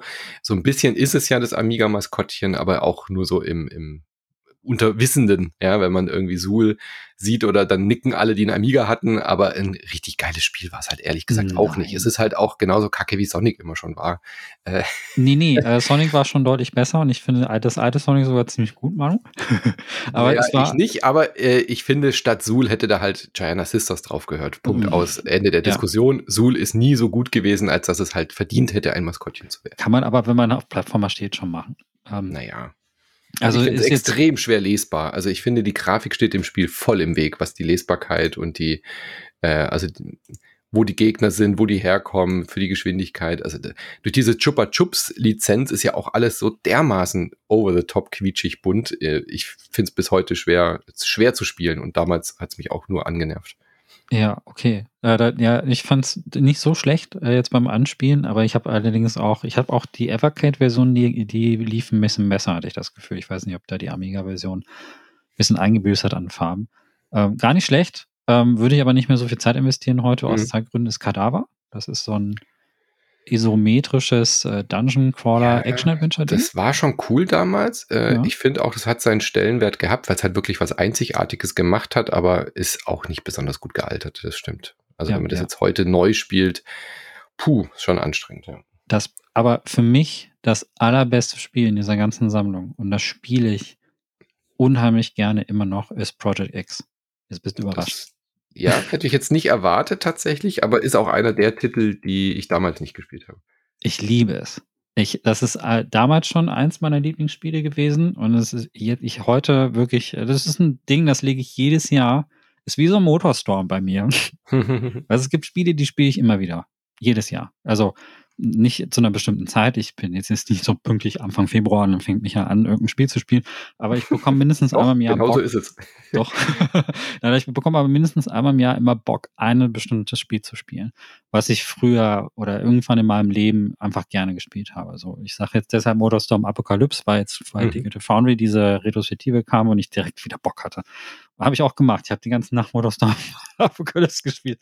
Und äh, Project X ist wirklich so ein Spiel. Ich mag Shooter, ich mag Shoot'em Ups und Project X ist eins meiner absoluten Lieblings-Shoot'em Ups, weil ähm, diese, äh, ich weiß nicht, was es macht, ich weiß nicht genau, kann es nicht mal genau sagen. Es hat, also es hat so ein Konzept. Ganz kurz für die Leute, die es nicht kennen, das ist quasi R-Type für den Amiga. I, I, äh, hm, oder? Ja. So, also von links nach rechts, Raumschiff. Ja. So, ja. Aber Atab ist so ein, hat eher so ein gemütliches äh, Tempo und spielt sich ein bisschen strategischer. Und Project X ist eher so, wir hauen ja einfach jeden Grafikeffekt, den der Amiga kann, in, in Gegnerwellen aus, aus Maul. Es sieht mega geil aus. Also es hat wirklich schöne, extrem schöne Grafikeffekte und gute Grafik. Es hat auch nur drei Stages. Es hat eine, auch gar keine Musik in den Stages. Es hat einfach einen super geilen Intro-Song auf dem, im Main-Menü und es spielt sich echt knackig. Also äh, da wirklich bis zum Ende zu kommen, da muss man eine ganze Weile üben. Und das, deswegen habe ich es, glaube ich, auch so lange und intensiv mhm. gespielt. Es hat so ein bisschen, ich glaube, ich komme dann jetzt so gerade näher. Es hat so diesen Look von der, von der Demo, von mhm. der, von so einer typischen Amiga-Demo, bloß so verpackt in ein Spiel. Und das ist mhm. irgendwie sehr appealing für mich. Also ich war auch überrascht. Ich habe es ja damals nicht gespielt, aber hatte damit jetzt auch sehr viel Spaß, als der Mini hier bei mir war. Ja. Äh, wir hatten ja die Leihversion hier von dem Gerät und da hatte ich wirklich auch Freude daran. Äh, funktioniert nach wie vor gut. Mir ist nur beim Spielen aufgefallen, wie schmerzlich ich Apidia vermisst habe in ja. dem Zuge, wenn wir über das gleiche Genre reden. Das war quasi R-Type mit einer Wespe oder mit einer Biene, ich weiß es nicht mehr. Und man hat diese Insekten abgeschossen und das war halt auf dem Amiga mein absolutes Lieblings-Shoot'em-up. Ja, da haben wir jetzt ja quasi auch die Auswahl durch, ne? Insgesamt. Ja, ich gucke gerade ganz kurz, wir haben äh, okay, Pilot hast du erwähnt, ähm, äh, The Lost Patrol hatten wir noch nicht erwähnt. Ja. Und Titus the Fox ist auch eine Vollkatastrophe. Ist auch eine Vollkatastrophe. Und, äh, und Worms, ist Worms ist noch okay. Worms, The Director's Cut, Worms geht immer. Aber ja, war, war schon auch ein Amiga-Spiel. Ähm, aber hm, ja. Hm. also sehr durchwachsene Auswahl. Sehr durchwachsen. Extrem. Also, vor allen Dingen, wenn man es vergleicht mit dem Line-Up, das äh, Super Nintendo Mini oder Mega Drive ähm, Mini irgendwie hatten, da war, da war wirklich nur, waren nur zwei, drei Spiele dabei, die einfach nicht gut waren. Ähm, da war die Auswahl einfach mega fett. Da waren noch mehr Spiele teilweise drauf und das hier, hä? So eine Sammlung, wo du dich fragst, wo sind die Spiele? Manu, welche Spiele fehlen denn? Also mir fällt als erstes äh, Elite ein auch wenn es oh mehr Ich, weiß, ich habe jetzt gerade kurz gepausiert, weil ich so viel Luft holen musste, um jetzt ja. die 80 Spiele zu nennen. Kenfodder äh, hast du vorhin genannt. Ja, lass uns mal ganz, ganz beim allerwichtigsten anfangen, natürlich Lemmings. Wo ist fucking Wo Lemmings? ist fucking Lemmings? Ihr habt eine fucking Maus beigelegt und dann ja. legt ihr nicht das Mausspiel das wichtigste Mausspiel der Welt rein für den Amiga, nämlich Lemmings oder Siedler. Also wenigstens ein von den beiden, was man halt richtig gut mit Maus spielen konnte, was damals ein absoluter Durchbruch war vom Gameplay und bis heute gute Spiele sind Lemmings oder Siedler 2. Warum? Was, warum macht ihr das nicht? Lemmings ist eine absolute Sünde, dass es nicht dabei ist. Lemmings 1 und 2. Oder mindestens einer Egal, von irgendein Lemmings, aber irgendein zumindest Lemmings. von den ersten beiden eins. Das ist, das ist unglaublich so gut und so zeitlos, das könnte man, das ist das eins der perfektesten Spiele, die es gibt. Ja. Und äh, unkaputtbar kann man gar nicht kaputt machen. Man kann sich stundenlang damit beschäftigen und es wird nie langweilig. Ich habe auch damals bis zum Erbrechen Lemmings gespielt. Und wenn die langweilig wird, kannst du auch einfach auf den Selbstzerstörungsmodus drücken. Und die sieht auch gut aus. Äh, Lemmings am Platz. Da, warum fehlt das?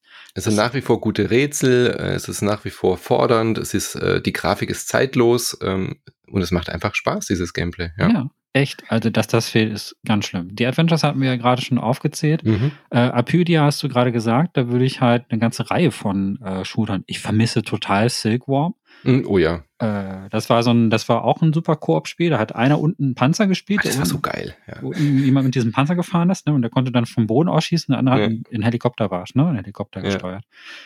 Und, und hat äh, es nicht auch immer gewechselt zwischen der äh, von unten nach oben und dann einmal auch von links nach rechts? Nee, da nee, das war, immer, das war immer ein Sidescroll. Aber dann gab es mal einen Spin-off oder eine andere es Version. Es gab aber auch ein anderes Spiel, das es auch gemacht hat. Es kann auch sein, dass die zusammenhängen. So genau weiß ich das nicht so. Aber das, also hm. Silkworm habe ich gespielt bis zum Abwinken. Das war so gut.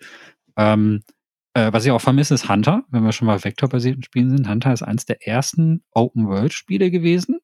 Ähm, sehr sperrig, aber irgendwie auch geil, weil du hast so eine Mission bekommen, die hieß dann äh, eliminiere diese Person oder besorge dir dieses, äh, diese Intel-Information und dann bist du losgegangen und hast so ein Inselsystem erforscht und dann konntest du, so wie man es heute von Open World Spielen kennt, einfach all, alle möglichen Fahrzeuge benutzen, ins Boot steigen oder keine Ahnung, aufs Fahrrad steigen oder so und du musstest dann so Sachen beachten, wie dass du genug Sprit bekommst und so. Und das war, und hatte auch Tag- und Nachtwechsel und sowas. Das war ein total faszinierendes Spiel. Ist auch nicht drauf.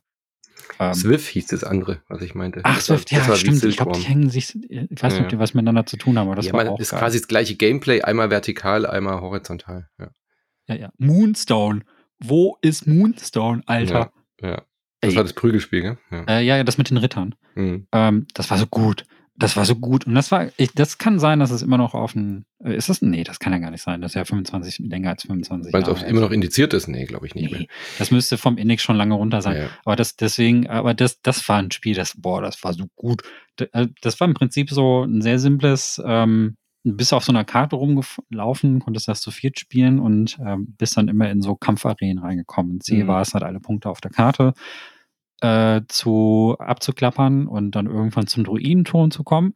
Und äh, Moonstorm war unfassbar brutal für damalige mhm. Verhältnisse. Aber sah äh, aber fantastisch aus, auch diese riesigen Sprites. Ja, ja aber das sah, war auch ein geiles Spiel. Das hatte eine richtig gute Stimmung. Das hat so, Moonstorm war eins dieser Spiele, die sehr atmosphärisch irgendwie waren. Und es war so mega düster mit so Druiden, die irgendwie Rituale gemacht haben und so. Und das war ein richtig geiles mhm. Spiel. Dann zwei Spiele, die unbedingt auf den Amiga gehören. Äh, beim einen weiß ich sogar noch den Cheatcode, nämlich Motherfucking Kiwi Bastard. sind Bubble Bobble und Rainbow Islands, also der, der ja. Nachfolger von Bubble Bobble. Das sind für mich voll die, also klar, Bubble Bobble ist auch sehr C64, aber spätestens Rainbow Islands, der Nachfolger, wo man die Regenbogen schießt. Tolles Koop-Spiel, äh, auch alleine immer noch sehr lustig und, und putzig und es gehört einfach zum Amiga dazu. Verstehe ich überhaupt nicht, warum das nicht dabei ist. Ist halt, ähm, äh, darf, China Sisters hast du ja vorhin schon genannt. Gut, China Sisters ist halt lizenztechnisch schwierig, weil die Version damals halt sehr, sehr, sehr, sehr, sehr, sehr nah an Mario Bros. Äh, dran war. Äh, ja, aber die Lizenz gibt's ja noch. Also spätere äh, Giana Sisters Spiele hatten das ja dann wiederbelebt. Also so ganz tot kann die Marke ja nicht gewesen sein. Ähm, ich kann mir aber gut vorstellen, dass das erste Spiel, das ich glaube auch ehrlich gesagt, das gab es nie lange wirklich im Handel, oder? Also diese Original Giant Sisters Version wurde, glaube ich, irgendwann wirklich runtergenommen. Da bin ich mir nicht sicher, aber es gab auf jeden Fall ein Nintendo DS-Spiel, was okay war und es gab ein sehr gutes Sag ja, Spiel die, die Lizenz später ja, aber das, das Genau. Originalspiel weiß ich nicht, ob man das halt noch. Da verstehe ich dass es halt nicht drauf ist. Das meine ich damit. Ja, ja, ja. Also da, da, also es gibt auf jeden Fall eine ganze Reihe von Amiga Games. Sensible Soccer hatten wir schon erwähnt. Cannon Fodder war auch ein gutes Amiga-Spiel, weil es halt auch einfach von der Maussteuerung ähm, sich sehr gut steuern ließ. Ähm, James Pond vermisse ich noch, wenn wir über Und diese, genau. die waren cool. Ähm, Zool ist ja drauf, ähm, Turrican aber natürlich, um einen ganz, ganz großen Namen noch zu Ja. nennen, das muss einfach drauf sein. Das ist nach Lemmings, finde ich, der zweite große äh, Fauxpas. Ja, oder, oder Shadow of the Beast. Überhaupt Ja, das ist, das ist halt ein. Kackspiel gewesen, aber es war halt auch bekannt. Es- aber äh, Ja, da gab es doch drei Teile, die ja auch sehr unterschiedlich waren. Ja. Äh, äh, die ja auch teilweise sich unterschiedlich gespielt haben. So und äh, überhaupt so diese ganze Psygnosis-Schiene, die fehlt da ja irgendwie. Also IK Warrior Plus, Ja, das war für mich, den Sound habe ich heute noch im Kopf, wo man diese Bälle abwehrt und die gegen dieses Blechschild fliegen. Döng, döng. Großartig. Also das habe ich auch so viel Prügelspiele, gespielt. also das war mein ja erstes auch- Prügelspiel, ja. Ja, ja, es gab, also ich meine, es gibt so viele Amiga-Prügelspiele. Äh, auch so Sachen wie, ich weiß nicht, auch später gab es so Sachen wie Capital Punishment und sowas Mhm. alles oder auch äh, Blow Up, glaube ich, hieß das. Und so. Ähm, es gab schon ein paar ganz interessante Konkurrenten zu Street Fighter 2. Da gab es Mhm. natürlich auch eine Version. Und eine ganz schreckliche Version von, von Mortal Kombat, äh, wo man die Diskette wechseln muss, wenn man, wenn man, wenn man einen Finish-Move macht. Ganz schrecklich. Großartig. Ein Spiel, was man auch heute noch super hätte spielen können, weil es immer noch ein fantastisches äh, Gameplay hat, ist Syndicate. Ja, Auch da wieder hätte man die Maus wunderbar nutzen können und äh, von Bullfrog Productions damals ein, boah, Gott, habe ich das viel gespielt. Das Intro kenne ich in- und auswendig und hätte ich gerne wieder gesehen. Ich glaube, das hieß Buddy Blows, was ich gerade gesagt habe. Einen ganz Mhm. bescheuerten Namen gehabt, äh, Buddy Blows. Ich gucke gerade. Jo. das war tatsächlich das, das Amiga-Ding. Hm. Was äh, gab es dann später auch für DOS und ähm, aber das war so ein Konkurrent zu äh, Street Fighter, der, der wirklich auch ganz potent aussah, aber auch von Team 17. Guck mal, es ist äh, Project X von Team 17 ist drauf. Und da frage ich mich, das war ja wirklich ein großes Team damals auf dem, für den Amiga, warum sie viele, viele andere Titel nicht gemacht haben, wie zum Mhm. Beispiel das Buddy Blows oder so. Und da gibt es so viele Dinge, die man, die wirklich interessant waren. Und die, also die dürfen ja kurios sein. Wir müssen ja nicht unbedingt Mhm. immer das berühmteste vom berühmtesten sein. Das ist, das ist ja auch klar, aber äh, einfach mal gute Sachen, einfach mal gute Spiele. Und, ähm, und da fehlt auch einfach so ein bisschen zwischen den Genres auch so ein bisschen die Auswahl. Kein Prügelgame Ja, ja. drauf, kein Beat'em Up generell, also auch nichts, was so wie Streets of Rage oder so wäre, wo es Mhm. auch zahlreiche Spiele in diese Richtung gab. Äh, nur zwei Jump'n'Runs irgendwie. Einfach die so. Bandbreite besser abdecken, ja. Ja, Und ich meine, wir haben äh, mehrere Rennspiele drauf, aber halt der absolute Klassiker Lotus Esprit Turbo Challenge.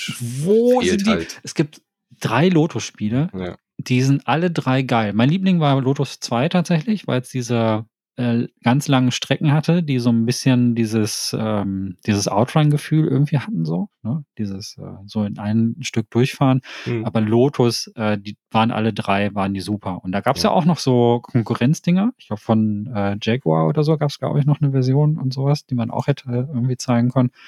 Und ähm, das ist einfach Dingens. Was auch geil gewesen wäre, wäre Dune 2 gewesen. Eben, das gab es auch. Das habe ich zwar dann, glaube ich, eher am PC gespielt damals schon, aber ja, das gab es auch für den Amiga. Elite hast du vorhin schon eingeworfen. Ähm, boah, wir könnten die Liste wahrscheinlich noch ewig fortführen, aber man sieht schon unsere Unzufriedenheit, dass wir jetzt länger über die Spiele reden, die nicht dabei sind, als über die, die dabei sind. Und das ist halt wirklich ein Problem. Äh, So. Ich kann mir gut vorstellen, dass es schwierig ist, Lizenzen zu bekommen und so weiter. Natürlich ist auch immer eine Budgetfrage und so weiter. Aber dann lieber dann lieber gar nicht machen als diese 25 Spiele Auswahl, ehrlich. Also, die finde ich wirklich so dermaßen unbefriedigend. Ja, und jetzt sagen viele Leute, ja, äh, warte mal, einen habe ich noch. Einen habe ich noch. Du wirst schreien. It came from the desert. Ja, das habe ich im GameStar Podcast auch gesagt. Oh, Großartig, ja. Es war auch nicht so richtig gut, aber es war halt wirklich Ja, stilprägend. das ist aber das. Ja. Eins der Kult-Adventure schlechthin. Das war so gut. Da gibt es sogar einen Film von. der nicht gut war, aber oder halt Front, wie gesagt, wir haben Elite genannt. Elite 2 habe ich viel gespielt. Das war auch so ein Vektorgrafik-Ding. Das hatte ganz Stardust. Hm. Das eins der ersten Spiele von Hausmarki, bevor sie Hausmarki hießen. Ja. Das wäre ja auch genial. Es gibt so viele coole Sachen, die da einfach fehlen. Und ähm, jetzt sagen viele wahrscheinlich, ja, aber ihr habt doch vorhin gesagt, dass man die Spiele auch sideloggen kann. Kann man das nicht einfach alles draufpacken? Könntet ihr so einen Klassiker wie North and South zum Beispiel nicht einfach dann auf Oh mein Gott, natürlich. Der Fotograf. äh, für die, die jetzt clueless sind, man konnte einen Fotografen im Hauptmenü anklicken. Bestes Easter Egg ever. Ja. ja, und dann hat er dieses Geräusch gemacht. Dieses ja, ähm, ja, also warum, man kann den ganzen Scheiß doch einfach auch sideloaden, man kann es auch einfach draufpacken. Ja, wenn es denn so einfach wäre. Ähm, denn es gibt einige Probleme mit dem Dateiformat tatsächlich. Naja, Probleme würde ich es jetzt nicht nennen. Äh, ich finde es auch eigentlich recht zugänglich. Also ja, es ist ein Sideloading ähm, vorinstalliert. Du musst das Ding nicht irgendwie hacken, du musst nicht irgendwas flash-rommen, um irgendwas side zu loaden. Das finde ich per se erstmal gut. Sondern äh, es wird ja auch auf der Webseite erklärt, du musst nur einen USB-Stick im speziellen Format formatieren. Das kannst du auf dem Gerät selber direkt machen. Und ab dem Moment hast du quasi diese, diesen Zugriff auf diesen Emulator hast dann einen eigenen Slot in dem Hauptmenü, wo dann diese Sideload-Games dann abgerufen werden können. Und wenn die da drin liegen auf dem Stick im richtigen Format, dann kannst du sie einfach starten. Und dieses spezielle Format ist halt ein Format, was dieser Emulator, der dann da drauf ist, halt lesen kann. So. Per se finde ich das erstmal sehr offen, sehr äh, gut kommuniziert und auch von der Zugänglichkeit, wenn man ROMs in diesem Format hat, dann kopiert man die da drauf und dann kann man die einfach losspielen. Das finde ich jetzt erstmal in Ordnung und auch der Emulator hat äh, für diese Spiele nochmal ein paar mehr Features als die Grundversion. Ja. Aber leider ist es so, ähm, es gibt äh, verschiedene Dateiformate für diese, für diese ROMs. Und ähm, wenn ihr jetzt äh, dann halt euch auf die Suche begebt und guckt, was es da gibt, zum Beispiel Internet Archive, dann guckt, dann äh, sind die in einem bestimmten Dateiformat abgespeichert und genau das unterstützt der A500 Mini jetzt gerade halt nicht, sondern eher das weniger verbreitete Format, und ähm, selbst da funktionieren nicht alle Spiele. Also es gibt äh, ein paar Titel, die ich getestet habe, die hatten dann arge Framerate-Probleme. Die liefen dann nicht so äh, schnell, wie sie eigentlich laufen sollten. Und ähm, der Teil, der dann lief, das lief dann ganz gut, aber das, das ist jetzt gerade so von der Unterstützung einfach nicht so ausgereift. Also es ist nicht wirklich so, dass ihr da einfach diese Archive draufschmeißen könnt und dann ist es dann läuft, sondern ähm, im Prinzip bräuchte es eigentlich so eine Kompatibilitätsliste, die man eigentlich pflegen müsste, so wie man es von klassischen Emulatoren irgendwie kennt, um zu sehen, okay, dieses Spiel läuft mit Problemen oder nicht.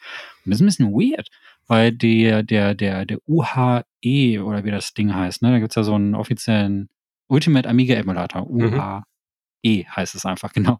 Ähm, der, der, der kann einfach alles abspielen. Also die, die, die Software, also die, die äh, Open Source Emulation, ich glaube, das ist Open Source, das läuft ja wunderbar. Und man kann, wo ich jetzt gerade das Internet Archive erwähnt habe, man kann einfach auf die Software Library von Amiga gehen und einfach jedes Spiel im Browser spielen. Hm. Ähm, ohne dass es da irgendwelche Probleme mit Lizenzen gibt, weil Browser und so, ihr ladet da nichts runter und sowas irgendwie und da schreit jetzt eh kein Hahn mehr nach.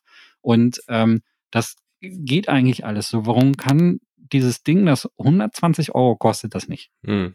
Verstehe ich nicht. Wirklich nicht. Also das ist, das ist mir unbegreiflich, weil klar, man, äh, bestimmt war das nicht einfach, das äh, zusammenzusetzen. Bestimmt ist, äh, kann ja sein, dass die Software da drin das weiß ich nicht, aber vielleicht ist es auch eine Eigenentwicklung oder so. Glaube ich aber nicht. Ich denke mal, die haben da auch. Nee, nee, du kannst dieses Ding auch, diesen Emulator, der das, dieses Dateiformat liest, kannst du auch einfach auf dem PC installieren. Ja. E-, eben. Und das ist halt so, und da frage ich mich halt eben, also wenn man, ich finde die Idee ja geil, an ein, eine Mini-Version von Amiga an meinem, an meinem Fernseher hängen zu haben und einfach per USB die Dinger zu spielen. Aber da muss das halt auch laufen. Also wenn man schon nicht alles lizenzieren kann, dann muss zumindest das Sideloading von Anfang an funktionieren. Und wenn sie da jetzt nicht mit einem äh, mit einem Firmware-Update irgendwie entgegenwirken, ist das, sorry, ist das Teil einfach, einfach besserer Briefbeschwerer. Kann man nicht anders sagen, oder? Ja, also ich meine, es funktioniert ja mit dem Sideloading. Es ist halt diese Einschränkung mit diesem speziellen Dateiformat. Das ist ja auch nicht, das haben die ja nicht erfunden, sondern das ist halt einfach der Emulator, für den sie sich da entschieden haben, der dieses Open Source äh, nutzt, der das halt braucht. Ich kann dir jetzt auch nicht erklären, warum das ausgerechnet dieses Dateiformat ist. Vielleicht ist es dadurch legaler, ich weiß es nicht. Vielleicht äh, ist es ja immer früher ein Problem gewesen bei Emulatoren, dass du eher eigentlich nicht diese Kickstart-ROM ähm, irgendwie installieren darfst. Vielleicht ist ja. das irgendwie dadurch, dass du ja das Gerät jetzt hast, hast du ja quasi eine offizielle Kickstart-Version gekauft, also dieses BIOS, und deswegen kannst du auch diese Emulation machen.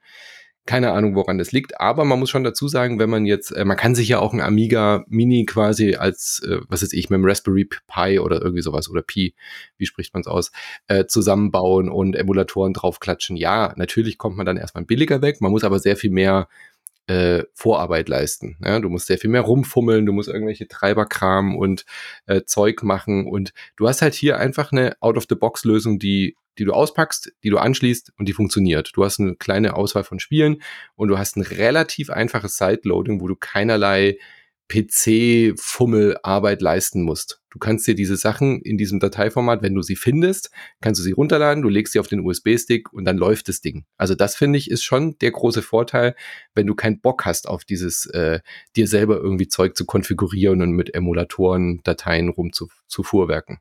Ja, ja. Ähm, um nochmal äh, genauer darauf einzugehen, also die Disketten werden im sogenannten ADF-Dateiformat äh, gespeichert. Das ist das, was der ähm, Ultimate Amiga Emulator als ähm, Disk, File, Image, ROM, mhm. was auch immer sozusagen nimmt. Und dann gibt es äh, dazu noch die sogenannten LHA-Files. Ich weiß nicht, wofür die Abkürzung steht, aber das ist das, das was so das Gerät äh, unterstützt. Sowas wie ZIP für den Amiga. Genau, genau so eine eine, äh, ein komprimiertes Format auf jeden Fall. Eine, irgendwie ein Container ist es, glaube ich. Mhm. Und ähm, das, das funktioniert halt äh, nicht immer hundertprozentig. Also ADF äh, läuft gar nicht und LH, LHA ist halt irgendwie, kommt drauf an. manchmal geht's, manchmal geht's halt nicht und das ähm, und man kann aber auch kein ZIP-Archiv oder so öffnen, das das geht von vornherein gar nicht. Also man kann jetzt ja. auch nicht einfach so ein Paket hochladen und äh, das ist natürlich ein bisschen doof. Ähm, ja, weiß ich nicht. Äh, du hast jetzt gerade was ganz Wichtiges angesprochen. So, ich als, äh, ich habe ja gesagt, ich spiele jedes Jahr ein bisschen Project X. Wie mache ich das? Ich mache es mit einem Raspberry Pi. Ich habe nämlich diesen Raspberry Pi 400. Äh, das ist das Ding, was so eine, auch ein All-in-One-Computer ist. Ähm, das ist eine Tastatur, wo der Raspberry Pi drin eingebaut ist. Ich glaube, der kam äh, letztes oder vorletztes Jahr. Irgendwann in der Pandemie kam der auf jeden Fall raus. Da habe ich mir den auch gekauft. Weil ich dachte, oh, das ist ja cool. Das sieht ja aus wie eine Amiga. ein bisschen. Und also nicht ganz, da fehlt der, der ganze hintere Teil. Aber die Idee ist, dass man halt eben eine Tastatur hat, wo der Computer komplett drin ist. Und irgendein Typ, ähm, vielen Dank, ich weiß jetzt nicht, kenne seinen Namen nicht, aber ich bedanke mich an dieser Stelle, hat halt ein komplettes Image für SD-Karten rausgebracht, wo ein vollwertiger Amiga mit kompletten Softwarearchiv drin ist. Runtergeladen, SD-Karte reingesteckt, läuft. Und da denke ich mir, hm, wenn ich das haben kann und der Community um den Amiga herum solche Pakete baut, um allen Leuten so etwas zugänglich zu machen, warum soll ich mir dann den A500 kaufen? Hm. Die haben auch nicht die Lizenz. warum? Warum? Für die schöne Verpackung? Ich glaube nicht. Und ich glaube, diese Überlegung haben viele Leute. Weißt du, bei den, bei diesen, ganzen anderen Mini-Konsolen weil ist ja immer so eine gewisse Liebe vom offiziellen Hersteller drin, ja. Wenn Nintendo mhm. den Super Nintendo Mini macht, dann kriege ich zwei schöne Controller mit dabei und ein sehr gut kuratiertes Softwarepaket, wo die Emulation einwandfrei ist und wo ich äh, dann halt auch ähm, noch Informationen zu den ganzen bekomme, noch ein schönes Menü dazu und ich habe ein schönes All-Around-Paket. Und dann, und dann denkst du dir, das ist viel geiler, als sich irgendwelche ROMs aus dem Internet zu ziehen. Das ist schön. Der Super Nintendo Mini kaufe ich gerne und beim Sega erst recht. Sega war sogar noch ein bisschen besser. Und aber hier ist es so, die Firma hat die Lizenz nicht und äh, darf das Ding nicht mal Amiga nennen und schmeißt da so eine halbgare Spielesammlung irgendwie drauf, hm. will 120 Euro von mir haben, dafür, dass ich zwei billige Plastikcontroller irgendwie mit dazu bekomme, also eine Maus und so ein, so ein, so ein Ding, wo meine Hände verkrampfen hm. und äh, dann funktioniert Zeitloading nicht mal, da bin ich irgendwie, weiß ich nicht, also nicht zuverlässig, also nicht, gar nicht, äh, würde ich jetzt nicht sagen, aber nicht, nicht, nicht zuverlässig funktioniert ja. Zeitloading. Die Sachen, die ich ausprobiert hatte, liefen, aber klar ja. ist halt dann, dann doch wieder zu fummelig für das, was es kostet. Achso, dann denke ich mir, dann denke ich mir halt, also so, da muss man halt schon, also ich würde halt, ich bin ein Riesenfan von Amiga, ich würde das Ding haben wegen mhm. dem Gehäuse, aber ich gebe keine 120 Euro dafür aus. Ich habe auch nur ein Leihgerät so wie du bekommen. Ich gehe jetzt zurück und ich würde jetzt warten, bis das ganze Ding irgendwann mal 60 oder 50 Euro kostet oder auf dem Gebrauchmarkt und dann werde ich wahrscheinlich trotzdem meinen Raspberry Pi weiterhin benutzen. Hm. Es ist halt ein Ticken legaler, muss man natürlich schon dazu sagen, als ja. jetzt ein Raspberry Pi, weil du halt die offizielle äh, Kickstart-Version dann quasi damit lizenziert hast, sozusagen. Ähm, und die Sicherheitskopien zu spielen ist ja ähm, bei Abandonware jetzt nicht mehr so das Drama, sondern meistens ist ja das Problem eher aus rechtlicher Sicht, diese, dieses BIOS dann zu haben. Äh, Gerade beim Amiga war das immer ein großes Thema. Ähm, ja, also ich finde so als Gesamtpaket finde ich es einfach auch nicht rund, einfach nicht gut. Mit dem Competition Pro würde ich vielleicht ein bisschen anders drüber nachdenken, wenn man das Original klicken hätte ähm, und mit ein bisschen einer besseren Spielauswahl. Also die Hälfte der Spiele kann man gerade in die Tonne treten, Battle Chess oder sowas, äh, der Flugsimulator und dann halt ein paar Klassiker mehr dabei. Dann wäre das, glaube ich, ein rundes Paket. Äh, dann noch ein kleiner, kleine Preissenkung, so um die 100 Euro. Dann wären wir, glaube ich, auch ein bisschen gnädiger. Aber das sind einfach zu viele ähm, Einschränkungen, wo man sagt, nee, das ist es einfach nicht wert. Und nur damit es halt ein schönes A500 Mini-Gerät irgendwie in der Glasvitrine steht, ja, nee, sorry, dann, dann fragt mal jemand mit dem 3D-Drucker, ob er euch das Gehäuse ausdruckt. Ist wahrscheinlich billiger. Und, äh, Wirklich. Und wenn man jetzt sagt, aber ich hätte gerne noch so eine Retro-Konsole, also wir haben ja gerade die ganzen guten Sachen genannt, Super Nintendo Mini und wenn ihr die noch kaufen könnt, ich weiß es gerade gar nicht, ich glaube, die sind mittlerweile ziemlich teuer geworden und Sammlerstücke geworden, aber ihr könnt immer noch eine Evercade kaufen. Ähm, da, das ist so ein Gerät, wo man die Module austauschen kann, wo man die Sammlung auch erweitern kann. Da gibt es zwar kein Zeitloading, kostet insgesamt auch mehr, ist aber einfach liebevoller gemacht. Hm. Und hat irgendwie auch einen gewissen eigenständigen Charme und hat auch das Gefühl von Kuration. Das fehlt mir halt hier irgendwie so. Ja. Das ist halt so, das war beim C64 Mini aber auch genauso. Ähm, da war das, äh, das liegt an dieser, an der Firma selber. Äh, die, denen ist das nicht so wichtig. Das, mhm. Also Retro Games heißen ja ironischerweise. Und die haben da auch das Sideloading-Feature beim C64 nachgereicht. Dann war die Community auch erstmal zufrieden. Da lief das auch vernünftig und ohne größere Probleme. Aber ähm, da gab es äh, äh, auch von Anfang an irgendwie so eine Spiele, sondern wo du dir dachtest, äh, ja. da war irgendwie, ich glaube, da wirklich zwei, drei richtig gute Spiele dabei und der Rest war eher so, what? Mhm. und scheint ein grundsätzliches Problem bei dem Ding zu sein. Also ich kann es auf jeden Fall auch nicht empfehlen. Also ich bin für die, selbst die ganz hart Arcade gesottenen Amiga-Fans, ey, ihr kriegt für denselben Preis. Wir haben vorhin auf Ebay geguckt, was kostet ein Original Amiga. Mhm. Klar, ihr braucht einen Monitor dafür und ein bisschen mehr als nur das Grundgerät, aber das Grundgerät kriegt man auch für 150 Euro. Mhm. Jetzt guck mal, 120 Euro für den Mini oder, oder jetzt, ich gucke gerade auf Amazon, 130 Euro kostet der sogar auf Amazon. Oder ihr gebt für 20 Euro mehr aus, um euch den großen Amiga zu holen, wenn ihr unbedingt wollt. Wenn ihr nicht aufs Internet Archive surft und die Spiele da im Browser ausprobiert. Da könnt ihr direkt vom Browser aus starten. Dann weiß ich nicht. Also da muss man ein bisschen mehr bieten für eine Mini-Konsole als das. Finde ich auch. Jo, sehr, sehr schade, aber ja. ja für, für den Abend war es trotzdem nett. Also wenn ihr äh, ich kann es wirklich empfehlen, mal, äh, wie du schon gesagt hast, im Browser mal ein paar alte Amiga-Spiele wieder zu spielen. Für einen Abend was wirklich äh, nett und es ist auch wert. Wir haben jetzt ja ein paar mehr äh, Stunden da reingesteckt, um das Ding zu testen. Ich habe dann auch Spiele gespielt, die ich sonst nicht gespielt hätte und habe dann auch wieder gemerkt, wie ich es eingangs gesagt habe, manche Dinge waren in Erinnerung vielleicht dann doch besser, als sie heute sich noch anfühlen. Das trifft für einen Großteil dieser Spiele zu. Für den Amiga selbst würde ich sagen, nee, das ist schon noch ein gutes Ding. Ähm, kann man immer noch äh, Spaß mit haben, mit vielen Titeln. Und ähm, ja, dann freue ich mich und äh, bin gespannt, auf welche nächste Mini-Konsole wir in Zukunft dann wieder zu sprechen kommen. Ich, äh, ich hoffe ja auf eine Nintendo 64 Mini. Ja. Glaub ich glaube ich nicht, nicht dass dran. das passieren wird, nee. weil sie jetzt diesen Online-Service haben, aber geil wäre es schon, oder? Ich weiß nicht, aber zumindest als Gerät wäre es cool, weil der, der Cube, äh, der, also nicht der N64, sondern der Cube noch mal kleiner wäre natürlich auch cool. Der Gamecube in klein. Ja. So als Rubrik Cubes Größe. Diese beiden G Geräte hatte ich ja tatsächlich auch nicht, weil immer der PlayStation-Mensch ja, ich hatte die beiden. Ne? Hattest du die echt? Also, und ich habe Nintendo 64 zwar hier stehen, aber die, die Anschlüsse sind natürlich Quatsch, mhm, ne? Ja. Da musst du halt irgendwie über so eine Retron, ähm, über diese Bildkonverter drüber gehen und so, und das ist ein bisschen anstrengend.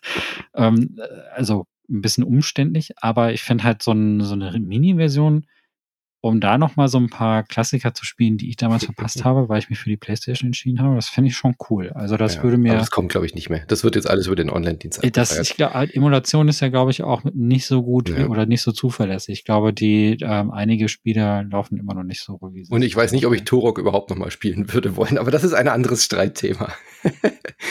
Gut, äh, dann würde ich sagen, geht in unser Archiv. Äh, Amiga, äh, 30 Jahre Amiga Fever Podcast, habe ich ja schon gesagt, und die Amiga Joker Sonderfolge findet ihr auf insertmoin.de und wenn ihr unterstützen wollt, was wir hier machen, dann unterstützt uns auf patreon.com slash insertmoin und steady, also oder steadyhq.com slash insertmoin. Da könnt ihr euch ein Abo klicken. Für 5 Euro im Monat bekommt ihr dann alle Folgen von Montag bis Sonntag, damit wir auch weiter fleißig äh, podcasten können. Und eins kann ich versprechen, ein Atari ST Mini Podcast wird von uns beiden nicht kommen.